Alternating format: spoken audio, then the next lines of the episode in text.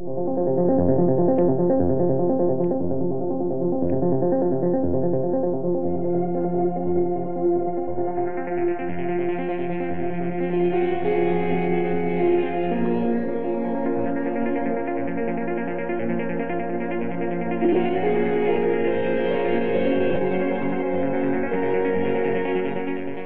buenas tardes.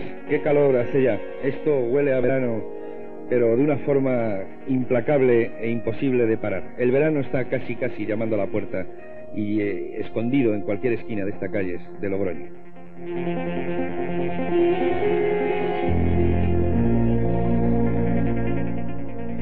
¿Quién compra un cuerpo?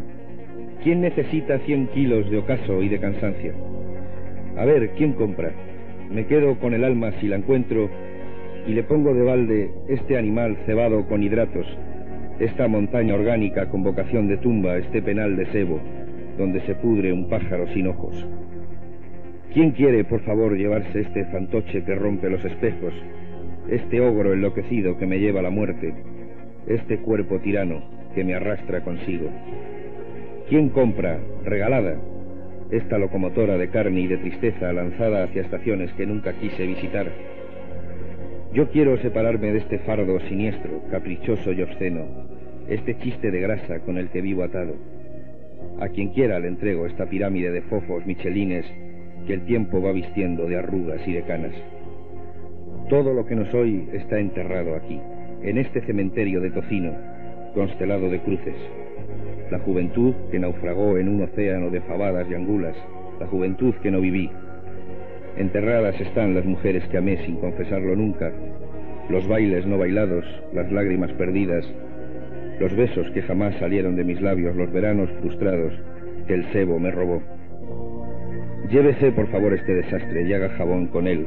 Fabríquese un perchero monstruoso o un pellejo de vino con siete cántaras de capacidad. Regalo este enemigo a quien lo quiera. Es más fuerte que yo. Es un caballo sin riendas y sin freno, cabalgando a galope a favor de la báscula.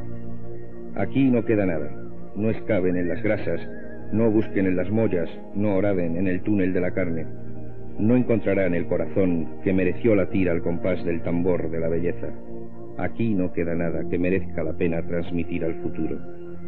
Si no quieren comprar, casi de balde, un cuerpo de elefante licenciado en estudios de verdugo, aquel que más me quiera puede hacerme un favor quieren ustedes asesinar a un gordo.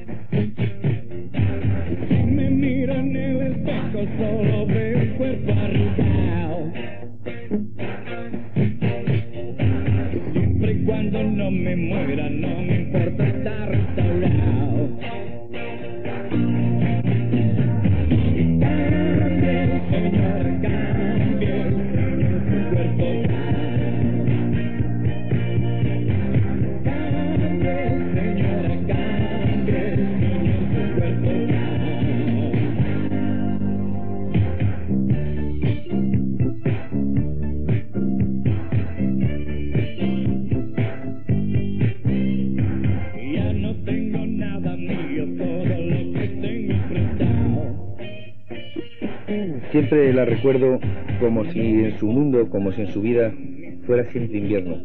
La recuerdo siempre muy abrigada, con bufandas, tomando leche templada en pleno mes de agosto.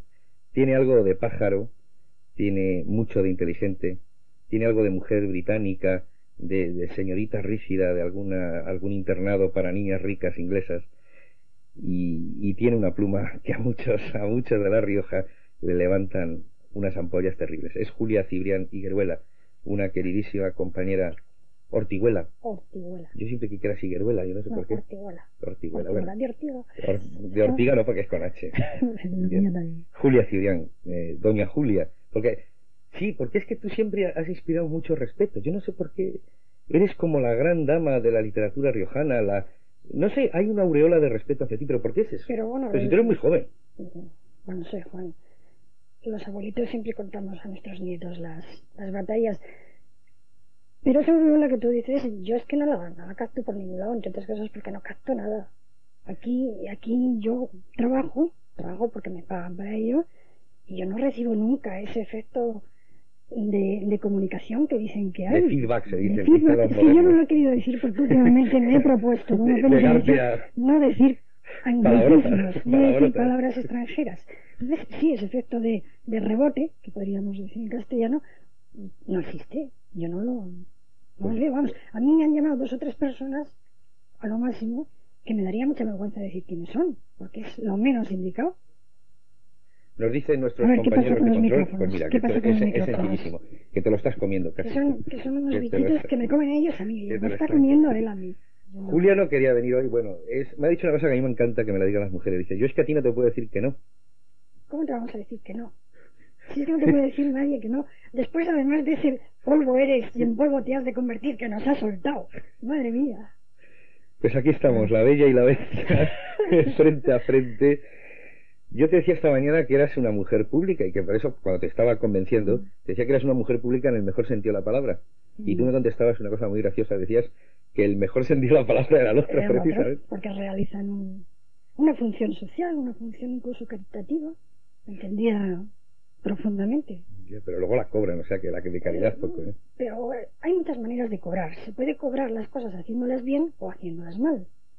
Se cobra lo mismo, pero no la misma cantidad que se debiera cobrar. ¿Me entiendes? ¿Eh? Sí, sí que te entiendo, sí que te entiendo.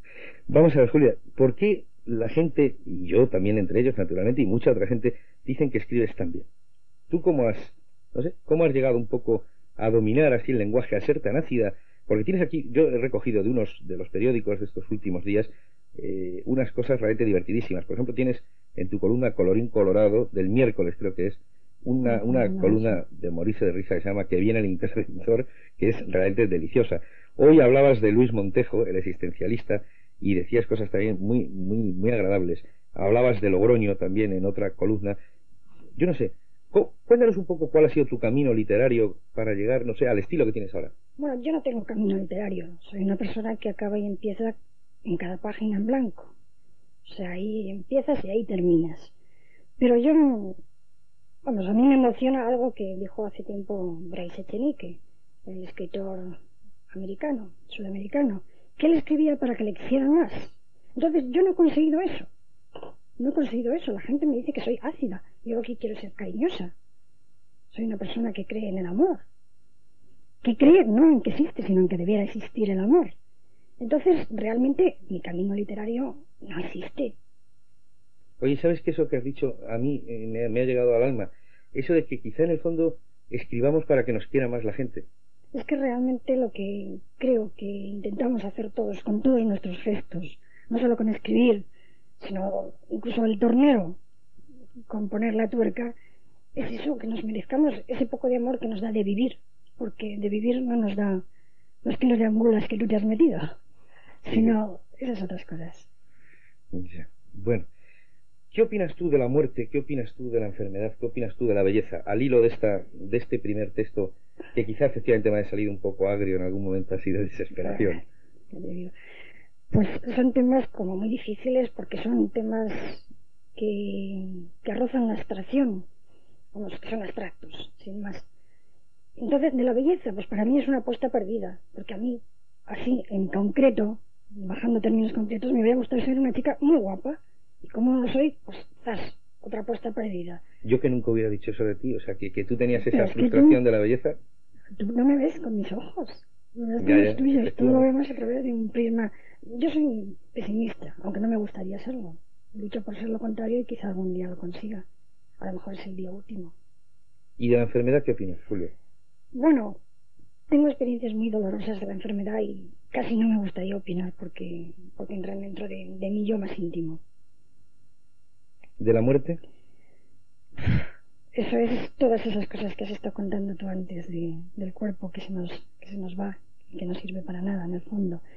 La muerte es lo que me asusta a mí cada noche al, al acostarme, como yo observé en una temporada que estuve en el campo que los pájaros cuando cuando anochece se callan porque no saben, no tienen memoria y no saben que va a amanecer.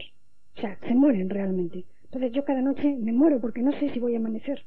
Y me hostias tremendas hasta que consigo decir adiós a la luz. Me, me quedo en ese ensueño en el que todo es posible. Pues nos estamos juntando aquí el hambre con las ganas de comer, ¿eh, Julia? Pues- No, aquí necesitamos que nos venga un chistoso. Yo lo veo. El chico de los aparatos que diga un chiste y esas cosas. Ricardo Moyano, que lo tenemos ahí al otro lado. Julia, ¿cómo es Julia Cibrián cuando cierra la puerta del correo español y desaparece el Logroño? Porque yo en cuatro años, yo no sé si es que nos íbamos a los mismos sitios, jamás te he visto, eh, no digo ya en la noche, en la alta noche, que algunas veces yo frecuento, ni no en el crepúsculo. Siempre te he visto, bueno, pues que, que cuando terminabas tu trabajo desaparecías del mapa. ¿Quién, ¿Quién es Julia Cibrián cuando desaparece Julia Cibrián, la del correo? Bueno, cuando yo salgo del correo, pues trato de buscar a Julia Cibrián. Eso es todo lo que sé.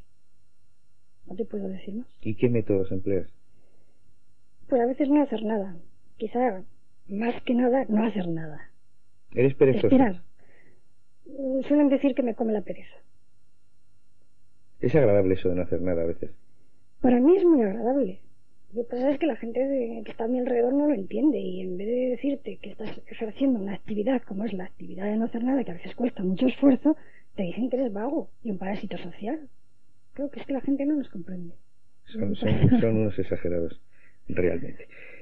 Yo pienso a veces eh, en estos políticos que se comen esta, por las mañanas algunos sapos tan hermosos y tan bien escritos como estos que tú escribes.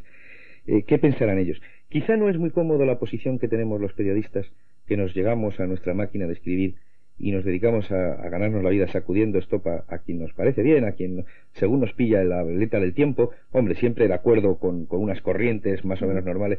¿No es más cómoda nuestra posición que la suya? Yo entiendo que no, por una razón puramente personal que no sé si es mm, si les atañe a otros periodistas o a otros comentaristas, además de, de a mí. Yo sufro mucho cuando lo escribo.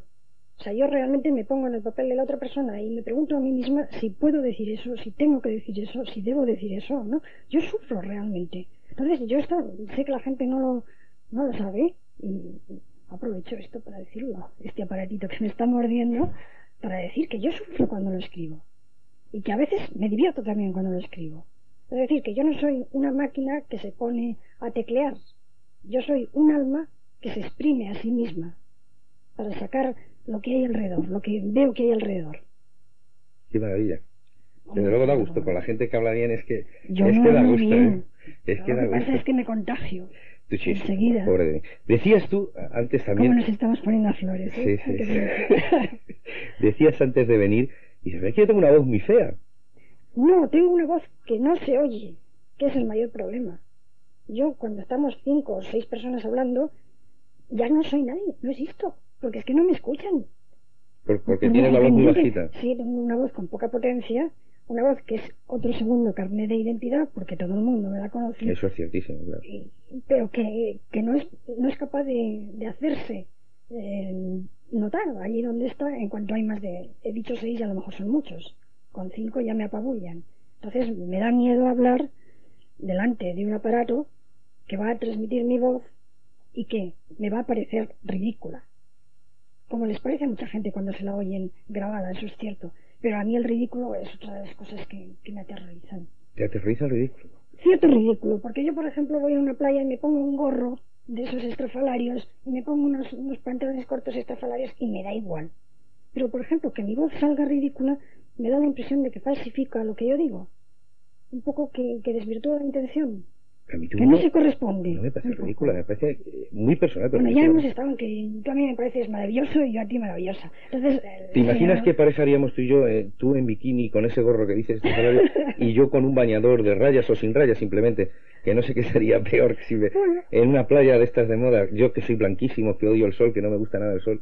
No, a mí tampoco. A ti tampoco te gusta. menos. Decía Albert Camus que el sol era un astro siniestro, porque le saca los defectos a todos. Sí. A mí me parece, me gusta más la noche que, que- que- que el día, yo no sé a ti.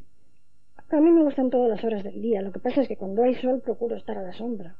Pues entonces como yo, o sea, que es que Sí, sí. somos almas gemelas, ver si Oye, nos vamos a tener que casar. Mira, Esto va a ser mira, no, tremendo. no creas que, que es mentira, tengo ahí esa pregunta apuntada. El amor. No, el amor la de abajo, mira. Que si me casaría contigo. Claro. Depende, a ver, ¿cuánto ganas? Joroba. Dicen, no sé, Ah, poco dinero. Poco dinero. Tienes piso. No, Tienes yate. Tampoco. ¿Pero qué tienes tú? Nada. Entonces, No tengo nada. Un ¿qué coche, aportas? tengo un coche por fiesta que lo estoy pagando y no sé, muy pocas cosas más. Oye, vamos a seguir hablando, Vamos. vamos, porque es que se me va, se me va el santo al cielo a mí con esta mujer. Vamos a seguir hablando enseguida, porque yo también quería hablar esta tarde de los libros, aprovechando, bueno, estas manías que tiene la gente de celebrar a plazo fijo, o la alegría, o, o no sé, o el Día de la Mujer, o esas cosas tan raras. Y bueno, pues como es el Día del Libro, yo quería hablar de ellos y decir que mis mejores amigos fueron ellos, precisamente. En las noches del sábado y en las tardes de lluvia, y siempre que el corazón quería hacer un viaje a otros lugares. Por aquella época tenían nombres raros, se llamaban Roberto Alcázar y Pedrín, ese matrimonio tan extraño, soltando pluma y estacazos a un mundo de malvados. Un enano con toda el hambre de España en sus espaldas que se llamó Carpanta, Zipi Zape, cabrones infantiles con el pelo a lo punk, la familia Cebolleta o la criada Petra, las solteronas Gilda o esa casa de locos tan divertida situada en Trece Rue del Percebe. Fueron ellos los sacerdotes de la droga del libro. Después vendría Julio Verne y Salgari, Enid Blyton, Guillermo, traficantes menores que me pondrían en manos de los grandes camellos, Quevedo, Valle Inclán, Delibes o Machado. Y al final lo que tiene son los libros. Se pierden los amigos y se mueren los amores. Se te marchan las ganas de conocer el mundo y de hacer excursiones por traseros hermosos. Se apagan las calderas de la tripa, se te cansan los pies y las agendas pierden su utilidad. Pero al final te quedan, como siempre, los libros, perros hermosos y enamorados que te siguen queriendo, aves del paraíso que te brindan su lomo de colores para que vueles más allá del espejo, bosques de papel donde siempre hay amor y ruido de agua. Al final, siempre, siempre, hacen guardia los libros, como vientres preñados de aventura y paisajes, cosmos donde se encogen mundos que no terminan. Nunca digo en voz alta esto que hoy digo. Mis mayores amores son ellos, esos cien pies de hojas que nunca te traicionan.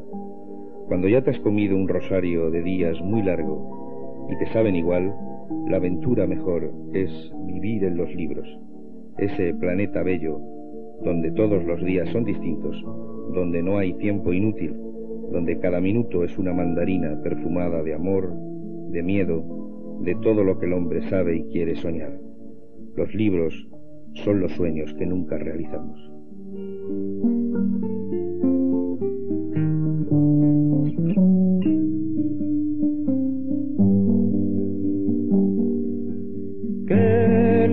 Por mares, campos y montañas, y a otros soles miran mi cabeza cana. Nunca vi Granada, nunca vi Granada. Mi cabeza cana los años perdidos quiero hallar los viejos borrados caminos. Nunca fui a Granada, nunca fui a Granada.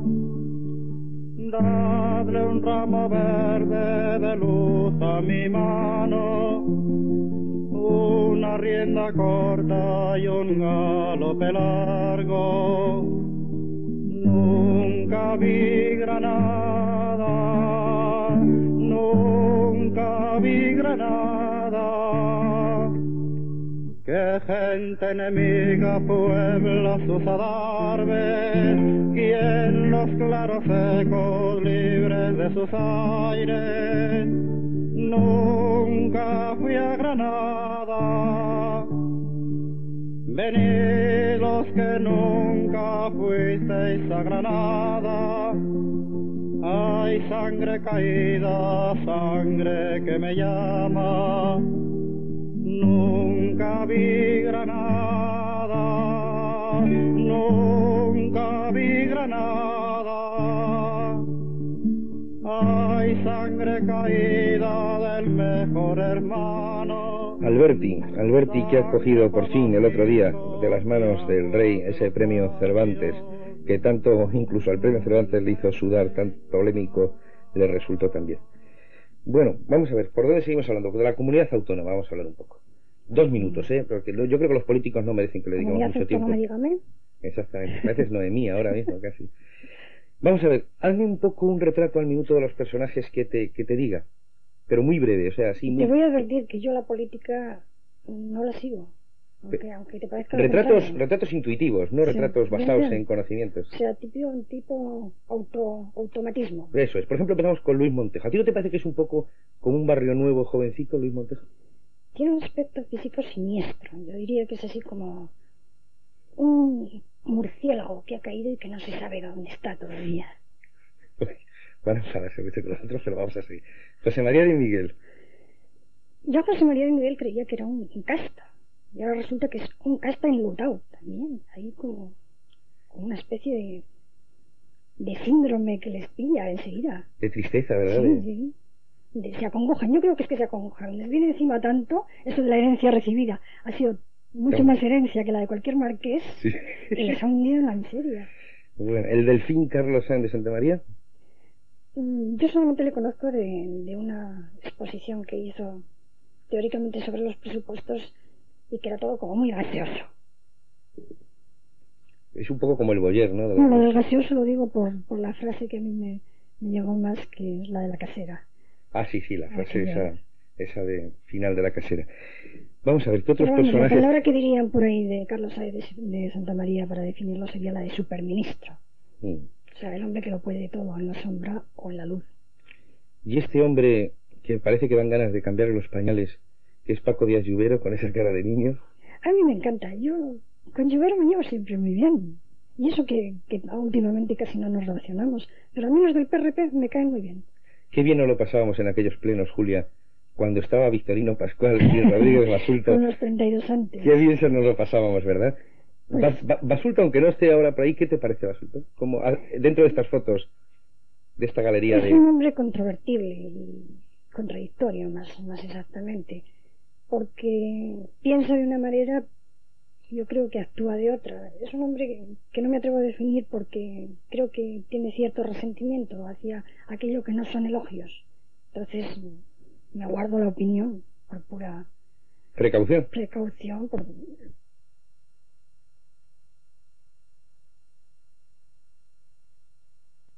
De negro, que es súper guapo aquel de... Es eso, el dandy, que pasó como pasa una estela de humo. El Coscuyuela, con su calva... Es tremendo, Coscullada es tremendo. O sea, te puede hundir en la miseria. Si tú lo has tenido aquí, habrás comprobado que. que No le he traído... para todo. No le he traído a la víbora. le- hicimos Pues- una víbora con él en la cárcel, Mm. pero no, no le traje a, a esta víbora, a este tipo de víbora de media hora, no le he traído. Y Angelito Martínez San Juan, Pues yo le defino como el angelito cantarín. Pero tampoco. Porque canta mucho, o sea, le- le canta mucho al, al hacer las declaraciones. Eh, todo le parece extraordinario. Muy bien. Y está muy sorprendido. La verdad es que también estoy. Te repito que estoy hablando sobre cosas que realmente no conozco y que me, que me asusta que me improvisar, porque luego me puedo arrepentir. Yo me acuerdo de Ángel, de Ángel cuando vino de la primera vez de las Cortes, que estaba emocionadísimo porque eh, todos los periodistas que había por allí eran chicas y se le acercaban y estaba emocionadísimo. O sea, estaba como, como un niño con zapatos nuevos. Por eso me parece una cosa un poco así cantarina y tal. Pero vamos, que, que me disculpen todos porque No estamos no hablando de la oposición. Tenemos ese caballero que parece extraído de un, de un cuadro del Greco, que es eh, Joaquín Esper. Es un hombre muy serio. Yo eso es la única opinión que tengo de él porque no, no le conozco. Y Neftalí Sassi. Está lisa así, como dijo una vez Pedro Ruiz, de, de quien tú ya sabes, es que es la hostia. Julia, vamos a dejar ya esa galería de esa galería de retratos autonómicos, la vamos a dejar tranquila, la vamos a dejar tranquila. Me dice por ahí el control que va a venir el motorista enseguida con el relevo. Yo creo que es eso lo que me quieres decir, ¿verdad, Ricardo? No, yo creo que no. Yo creo que ya los motoristas ya no. El relevo no es nada comparado con otras muchas cosas que hay. Ah, seguiremos nada. aguantando aquí sin problema. Julia, nos quedan ya, fíjate tú, y no vamos a leer ya ningún texto, nos vamos a dedicar a hablar, porque yo creo que nos lo estamos pasando mucho mejor que leyendo textos. Eh, nos, queda, nos queda poco tiempo, nos quedan cuatro minutos. Vamos a hablar otra vez un poco de ti. ¿Tú te has enamorado alguna vez? Yo muchas, muchas. No, pero un señor, digo. Sí, de unos señores. De tres o cuatro o cinco. Ahora tampoco llevo Pero la bueno. cuenta. Al final vas a ser promiscua y todo. Promiscua no, de uno en uno. O sea que de uno un- en uno. monogamia sucesiva, vamos. Exacto, exacto. ¿Y por qué no te has casado? Porque llegas a un momento en que tienes que decir que sí y te empiezan a entrar unas cosas muy raras por dentro que dices que eso mejor para otro que está más dotado, que está, que es más valiente y sobre todo que no piensa tanto las cosas. Estoy hablando en serio, es que el Sí, sí. matrimonio es una cosa para toda la vida que dicen. Sí, sí, bueno, que no es que sea para toda la vida porque lo manda la ley, es que es un trauma Ah. para toda la vida. ¿A quién se lo estás contando? tú? O, o eso, o un cielo para toda la vida, pero como no te arriesgas o a trauma o a gloria, pues te quedas ¿Y qué le pides tú a un hombre para poder adquirir esa categoría eh, privilegiada, además lo digo, No, no, de, de ser tu esposo? No, no le pido a un hombre nada, me lo hubiera pedido a mí. O sea, me estoy refiriendo a que yo no tengo capacidad para casarme, para un matrimonio, para una relación de pareja duradera. ¿Pero por qué? Pero no, no estoy diciendo que quiero un mirlo blanco.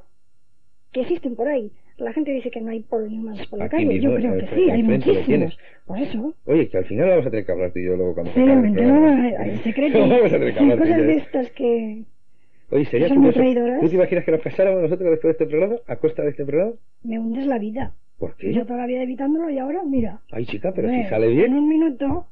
Ah, Bueno, bueno, bueno. es como la lotería, entonces. Nos queda minuto y medio, nos dicen, y, y esto a mí se me ha pasado, bueno, rapidísimo. Bueno, que se lo dirás a todos. A todas. A todas solo, bueno. Vale.